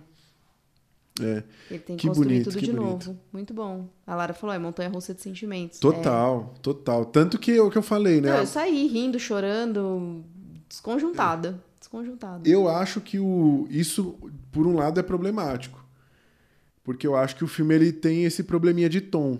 Mas é como eu falei, ele faz tudo tão bem que a cena é triste, que depois é seguida de uma piada, e a piada é tão boa que, tipo, beleza, assim, sabe? Eu tô me divertindo, me leva pra onde você quiser e vamos aí. Mas isso é meio problemático, né? Porque a gente não consegue tanto quando- consegue processar direito a morte da tia May. É, e aí já tem uma piada. E aí depois tem um momento triste, aí, enfim. Mas é. Mas acho que eles conseguem válido, manter a gente, válido. a gente imersos. Eu acho que esse era o objetivo. Eu acho que eles conseguiram. Acho que, não sei você, mas eu em momento nenhum parei pra ver que horas eram, quanto tempo tinha passado, não, se o mas- filme ia acabar logo, coisas do gênero. Eu fiquei muito dividido quanto a isso. Teve um momento que eu fiquei com um soninho no começo ali. Eu acho que o filme tem uma barriguinha no começo. Ah, Fê. Acho que ele podia ser um pouquinho menor. Mas ao mesmo tempo, quando acabou, eu fiquei com a sensação de que eu queria ver mais dos três juntos, sabe? Eu queria ver mais, eu queria ver mais conversa deles. Porque os papos são muito engraçados. Aquela conversa da teia é hilária, que é aquela brincadeira que os fãs sempre fizeram, aquilo é hilário, hilário, hilário. Sim. E os atores têm um time cômico muito bom, né? O Andrew Garfield ele é muito bom. Ele chora muito bem. Fica aí o. Né? Ele consegue encher o olho de lágrima, aquele choro bonito. A lágrima. Dá gosto de Ah, ver. Dá gosto de ver o menino chorar. A lágrima escorre junto, as duas igual. Sabe outro cara que outro cara que chora muito? O melhor choro do cinema, já vou dizer aqui pra você, é o do J.K. Como é o nome dele? Sterling K. Brown. É o ator que faz This Is Us, que faz o Randall. E ele faz vários outros filmes, o cara é excelente. Ele fez Pantera Negra, inclusive, ele é, acho que, o, o tio do Pantera. É, e o, o- é, é o cara que chora como, como ninguém. Chora como ninguém. E o Andrew Garfield tá de parabéns. Chorou bonito, chorou legal. Quando ele quer deixar só o olho úmido, ele deixa o olho úmido. Quando ele quer escorrer a lágrima, É escorre. muita, é uma perfeição de o técnica. cabelo nem, nem bagunça, topete intacto e o choro. Não, o Ninguém cabelo chora bonito desse jeito. Ninguém chora bonito. Aí, aí eu fico um pouco incomodado com o Tobey Maguire, nesse sentido. Porque os outros dois deram a vida. Foi uma atuação visceral dos dois. E o Tobey Maguire ali também, o Tobey Maguire, entendeu? E tá ali só passando. Eu acho que faltou ele ter um momento assim de. Caraca, sabe? Mas eu acho que foi pra manter, né? Quantos anos É. passaram desde que ele fez o- os filmes dele? E ele tá velho também, né? É isso. Ele tá é velho. isso. Eu não sei se ele tava Talvez atuando. ele seja um, um melhor ator hoje. Só que ele precisava ser aquele que ele eu não foi. sei, hein? Eu não sei o que, que ele tem feito. Eu não consegui não sei. pesquisar, não deu tempo aqui. Tô supondo que ele pode ter evoluído, mas que ele precisava É. fazer o que ele tinha sido lá atrás. Então, talvez ele tenha sido muito bom em atuar, ser ele mesmo antes de saber atuar. Sim. O que é que você acha? Uma coisa que a gente não falou. Daqui a pouco a gente vai chamar a galera pra bater papo com a gente aqui. O que, que você achou? O que, que você acha da MJ? A Lara falou que eu tô passando pano pro Tá Toby. passando pano pro Toby. Ele é ruim. Ele é ruim. Total. Vou Ele é continuar, fraco. Lara. Mas é, é aquele negócio. Esse filme ele tem uma coisa muito legal, que aí eu fico na dúvida se ele funciona de fato pra todo mundo, porque pra gente todas as menções aos outros filmes, a entrada deles, tudo é muito Nostálgico. nostálgico. A palavra é essa, assim, é nostálgico. Isso mexe com nossa vida mesmo, assim. É como se, fosse, se a gente estivesse revendo um amigo que há muito tempo a gente não via. Exato. E pra quem não tem essa ligação, será que esse filme é tão bom assim? Ou a gente tá é, encantado, deslumbrado com esse, todo esse fanservice e essa nostalgia? Eu fico com essa dúvida. Eu acho que tem isso. E acho que isso vai acontecer semana que vem também, hein, gente? Fica a dica aí. É, vem aí. verdade. Matrix vem aí, Eu o acho filme que da essa que questão vem. da, da nostalgia pega mesmo. Não, não dá muito pra gente saber, não. A gente tá tem corrom- que nossa opinião com tá pessoas que- corrompida. é totalmente enviesada. É. A gente tem que perguntar pra pessoas que não viram os primeiros, pra gente saber qual, qual- como é que rola essa Porque emoção. a gente falou aqui, a gente consegue identificar que a trama, a sustentação de toda a trama é fraca. Né? Que é, que é o lance do feitiço. A gente concorda que o filme tem problema de tom. Né? Sim. Que tem piadas é, deslocadas, né? Aquele velho problema da Marvel. A gente concorda que não tem senso de urgência. Será que esse filme é tão bom? Se me perguntar, eu vou falar que é. Porque eu tô completamente Eu apaixonado. também, eu também. Veria de novo, o É. que há muito com os fi- os filmes da Marvel não tinha essa sensação. Por exemplo, O Eternos, um filme que a gente gostou, eu gostei, tenho minhas críticas, mas eu gostei. Não tenho a menor vontade de assistir de novo. Esse eu tenho. Será que a gente assistindo no streaming, sozinho em casa, sem aquela vibe de Copa do Mundo, vai gostar tanto quanto a gente gostou? Isso também enviesa a nossa são opinião. várias questões, são várias questões. Muito complexo. É muito complexo. É, fala pra mim o que, que você acha da MJ desse universo. O que, que você acha dela? O que, que você achou dela nesse filme? Eu acho ela sensacional. eu acho ela incrível. Acho que ela traz é, é, uma força ali, uma, um apoio, um suporte. E ela, trai, ela tem personalidade, né? Ela tem. Ela não é submissa, ela não é aquela, né, aquela mulher que tá ali à toa. Ela tem, ela tem a, a, a presença dela, né, independente da, do, do, do Peter. Então ela não tem aquele. é, ela não existe por causa dele, né? E isso é sensacional, assim. Inclusive, é, ela ajuda ele em diversos momentos que ele fica completamente desorientado e tapado. E se não tivesse ela ali, é, ia dar merda. Exatamente. Mais merda, né? Então, assim, só que ela faz isso, eu acho que com, com muita é, consistência, eu acho, sabe? Eu, eu gosto, eu gosto bastante do posicionamento dela. Eu acho que faz parte também da, da realidade que a gente vive hoje, né? Eu acho que é uma, é uma MJ contemporânea. Não dava pra ela ser como, como as outras foram, né? Ou como nos quadrinhos originalmente ela era. Porque ela era isso, uma, uma mulher que ficava ali esperando a vida acontecer. E definitivamente hoje não é o que acontece. Então, Sim. eu acho ela sensacional. Eu acho que ela tem tudo, inclusive, pra ser super heroína. E precisa só de alguns, algumas Ah, ajudas aí, não, mas eu acho que não. ela manja. Isso não, gente. Então, Marvel, por favor. se você está ouvindo a Maíra aqui, ignore. Não dê superpoderes pra MJ. Eu acho, mas eu, eu gosto acho. muito dela também. Eu acho que ela. A Lara concordou comigo, que ela é, é porreta. Ela- ela é demais. porreta, ela é Esse- porreta. Eu acho, ela, eu acho ela forte. Eu gosto. A Zendaya, esse foi o ano da Zendaya. A Zendaya tem aquele filme Malcolm e Marie, que é com ela, e ela arrebentou. Tem a participação dela de Duna, que é incrível, são tipo dois minutos, mas que são dois Mas minutos que incríveis. fazem valer a pena. Ela é incrível. E ela é uma atriz que ela, ela consegue imprimir muita personalidade pros personagens dela. Não é aquela que você fica com a sensação de que tá fazendo sempre a mesma coisa. E eu acho que a MJ aqui, ela, ela é isso, né? Ela é essa mina muito firme, ácida e é A engraçado. ironia dela eu acho sensacional. É, e é engraçado sarcasmo, que o, o- até os vilões ficam meio caraca, né, nesse filme. É muito legal, muito legal. Eu, eu gosto dela no filme. Gostei do Ned, mais do que nos outros, eu acredito. Talvez o primeiro eu gosto bastante, do primeiro filme. É, O segundo eu não sei dizer, porque é um filme que eu esqueci da minha mente, porque eu achei muito ruim. o segundo agora, né? O do Mistério, eu acho bem mais ou menos. É, mas eu gosto também no Ned, acho que eles se complementam eles ali. E uma coisa bem legal, os personagens de apoio, aquele Flash, é Flash, né? O menino lá que é o Bully, que é o que até escreve um livro dizendo que ele é o melhor amigo do Homem-Aranha, não tem esse menino da sim, escola? Sim, não lembro o nome dele. Eu acho que é Flash ele é muito é muito legal o jeito como trabalhou ele aqui nesse filme. Ele falando pro, pro Peter, ah, eu ajudo, só que você vai ter que fazer tal coisa, vai ter que dizer que... Aí ele, tá bom, eu digo que eu sou seu melhor amigo. é muito legal. E mostra aquele lance que você falou, que as pessoas não são só ruins, boas ou ruins, porque tem aquela cena que ele entra no café e fala, e aí, galera? Ele entra com a camisa do MIT, né? Todo calor, assim. E aí, galera, vamos lá, não sei o quê. E aí eles falam que não passa e ele fica... É genuinamente triste com a notícia, né? Sim. Ou seja, ele é um cara meio babaca, mas ao mesmo tempo ele, ele gosta daquela galera, só quer ser amado, só precisa de atenção. e enfim, agora está lançando um best-seller, né? É, Sensacional. Muito bom, muito bom. Bom, vamos ao bloco da galera aqui. É, Homem-Aranha é um filme que mexe com a emoção das pessoas. Estamos com algumas pessoas aqui acompanhando a nossa gravação ao vivo, ao vivaço. E eu quero saber se tem alguém que quer contribuir aqui, quer falar sobre sua sensação enquanto assistiu, sua crítica, seu elogio, a cena que a gente esqueceu aqui de falar. Qual é o melhor Homem-Aranha? Qualquer coisa vocês fiquem à vontade para falar a partir de agora. Você já comentou tudo. Mas você, hoje você concordou bastante comigo, né, Lara? Sim, hoje eu concordei com você. Eu gostei. Eu não vou abrir a câmera porque eu estou em casa e tá meio, meio bagunçado aqui. Não, tudo bem. Estou feliz só por ter uma pessoa que concordou comigo, eu já estou feliz. Eu não estou sozinho. Eu, não, eu tô melhor que o é Homem-Aranha. Por, é porque quando teve os filmes do Tom Maguire, eu já era velha. Então era muito adolescente para mim. Então eu não, não me, não me conectei ao personagem. Aí, assim, e, eu só, e olha que eu sou suspeita para falar de Marvel. Eu tenho uma tatuagem da Viúva Negra, então não olha. é. Eu sou muito Caramba. fã.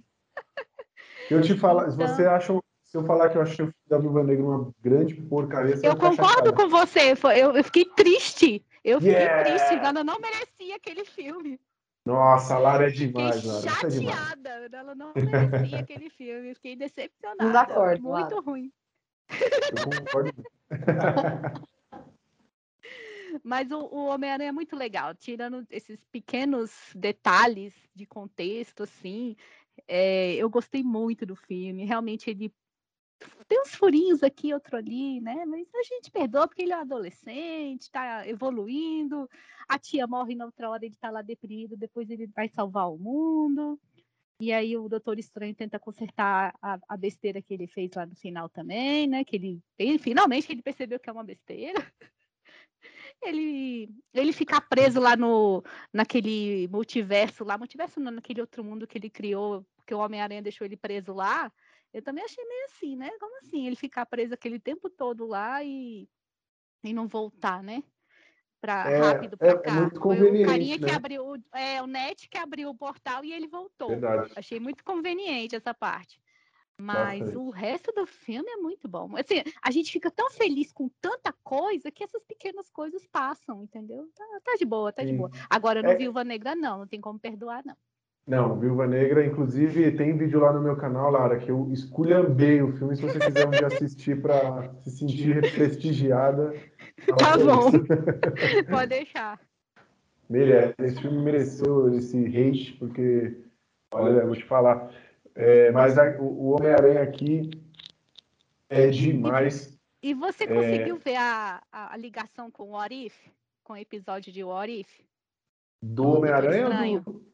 Sim. No final do Doutor Estranho. Sim, tem sim. uma a gente não fala. ali que você fez, hum, faz todo sentido sim. agora. É verdade, tem mesmo, tem a ligação com o Arif.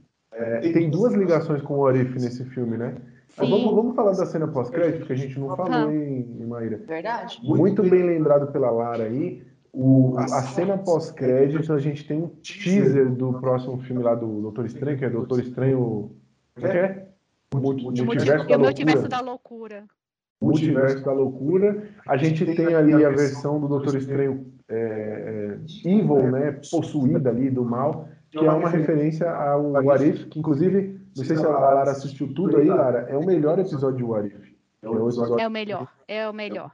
Com episódio certeza, é o melhor o- episódio. o- essa história do Doutor Estranho que é incrível. Tem outra referência ao What If, é momento em que a capa pega o Homem-Aranha, né?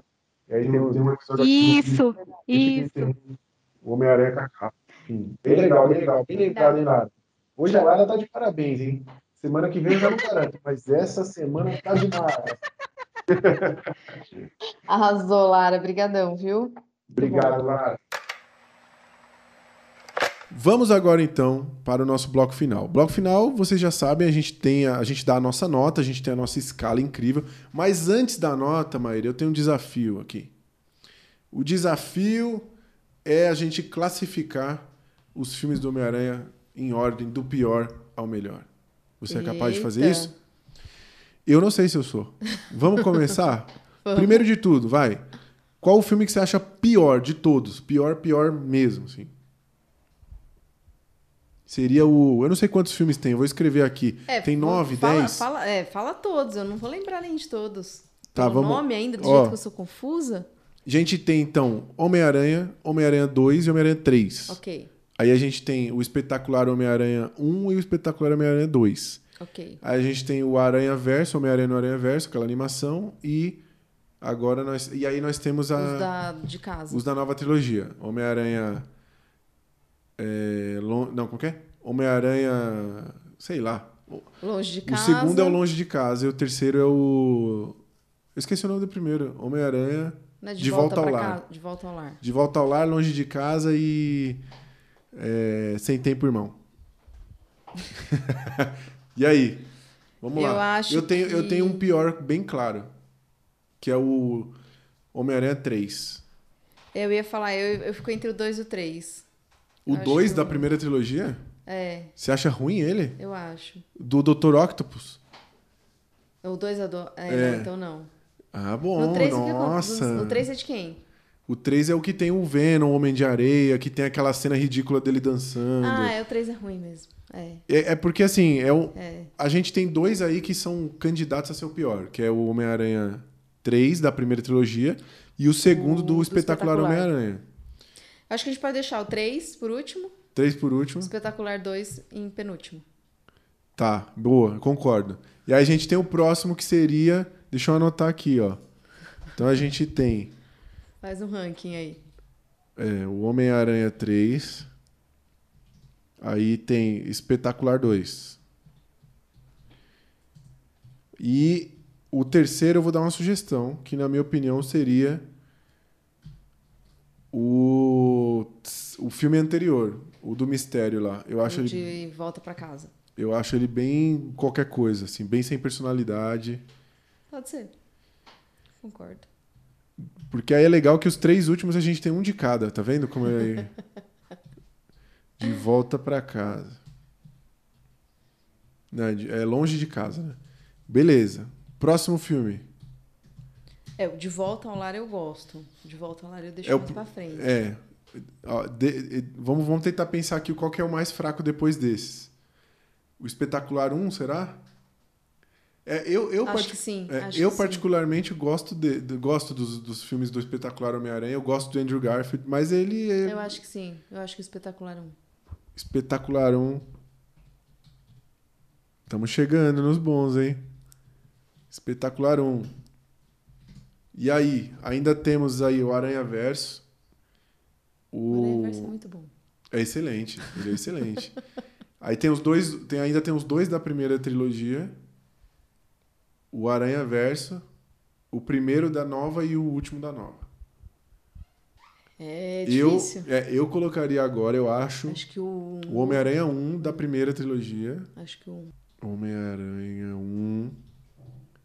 E, e agora? Agora vai ser polêmico. Agora a gente vai ter. Eu já sei quais são os melhores, mas agora a gente vai ter que decidir qual entra aqui.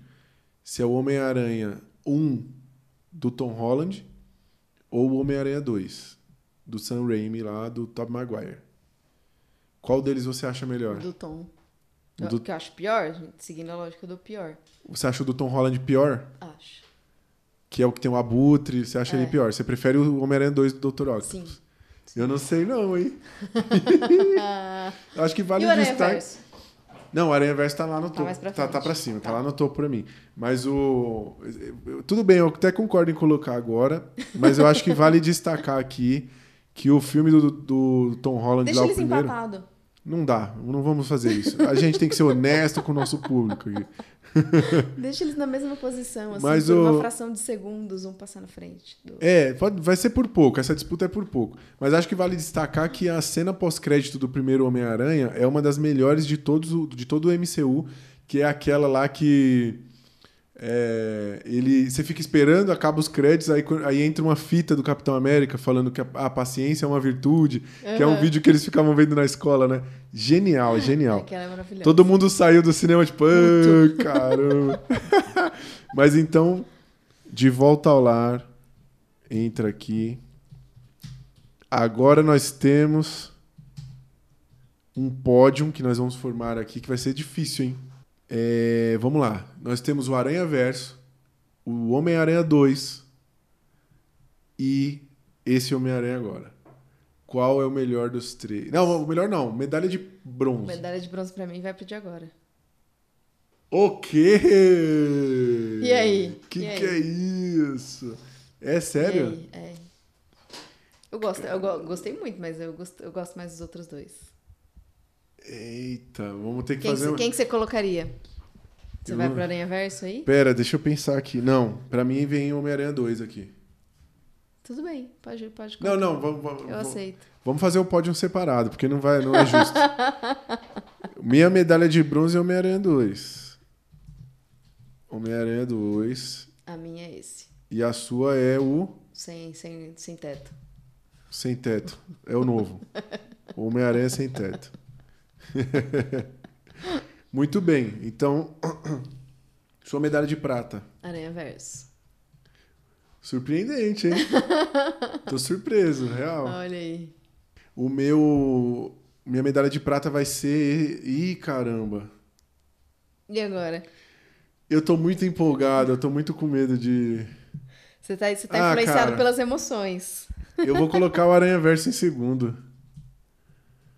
Aranha Verso. Ele é o seu segundo também, né? Uhum. E aí, em primeiro, eu vou colocar o Homem-Aranha Sem Teto. Vou colocar o Homem-Aranha Sem Teto. Você pode falar, ah, mas se não fosse os outros filmes, ele não existia. Ele não era nada. Eu concordo. Mas em nenhum desses outros filmes eu tive a experiência que eu tive nesse. Assim, foi realmente uma parada marcante pra cacete. Então eu, eu, eu primo pela experiência. Assim, é um bagulho que eu vou carregar comigo. Eu adorei os outros filmes, eles são muito marcantes. O Aranha Verso eu sou apaixonado. Inclusive saiu recentemente o, o teaser do próximo, né? Tá muito legal, inclusive. É, mas é isso aí. E o da Maíra, então, o Homem-Aranha favorito dela é o Homem-Aranha 2. Muito bem. Eu acho que a maioria dos É fãs vai isso. concordar contigo. Eu acho que eu- vão falar que eu tô empolgado e É, Eu tal. acho que você tá, você tá é, cheio de adrenalina e É. cheio de endorfina e ainda não tá conseguindo Pois é. mas- Eu assisti há mais tempo, talvez. Não, mas, cara, o que. é, mesmo com todos esses furos, todas as coisas que a gente comentou, a experiência desse Homem-Aranha foi uma parada muito louca, muito doida mesmo.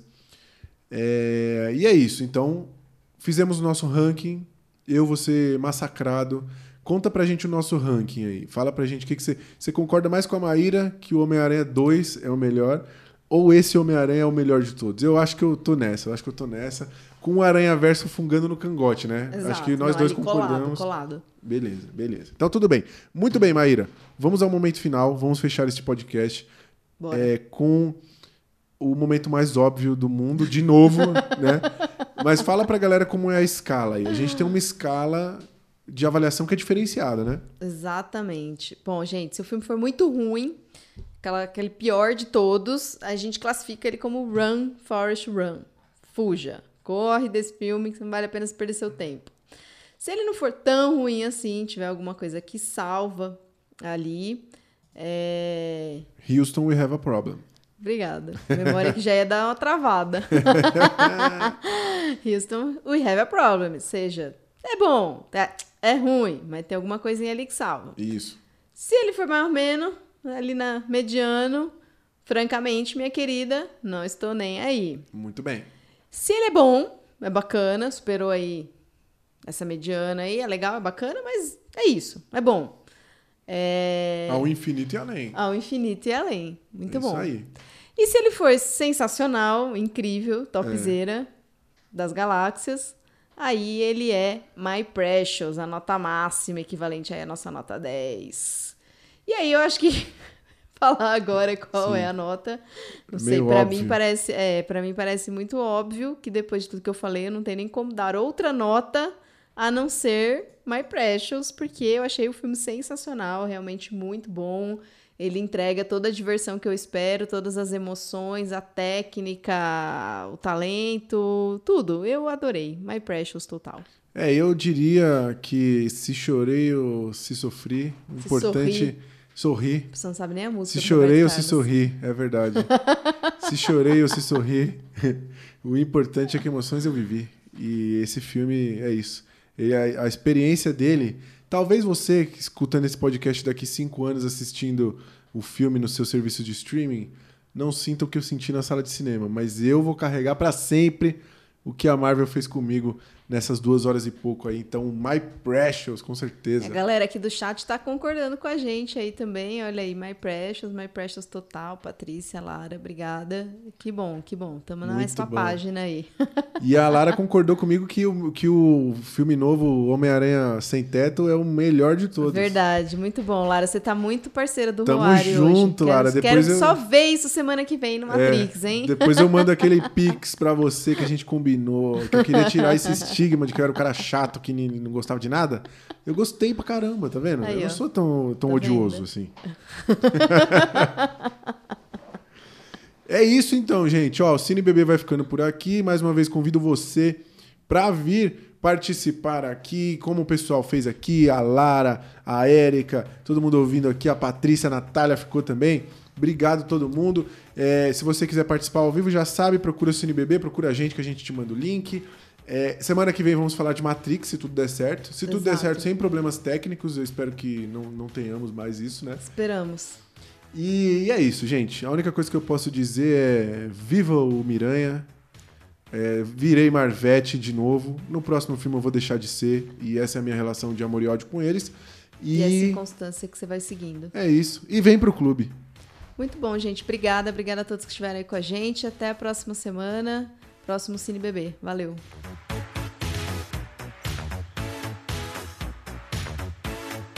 Esse podcast é uma produção da equipe de comunicação da Diretoria de Tecnologia do Banco do Brasil, apenas para fins internos. Para conhecer mais o nosso trabalho, siga a gente no Instagram, ComunicaTIBB e se inscrevam no nosso canal do YouTube.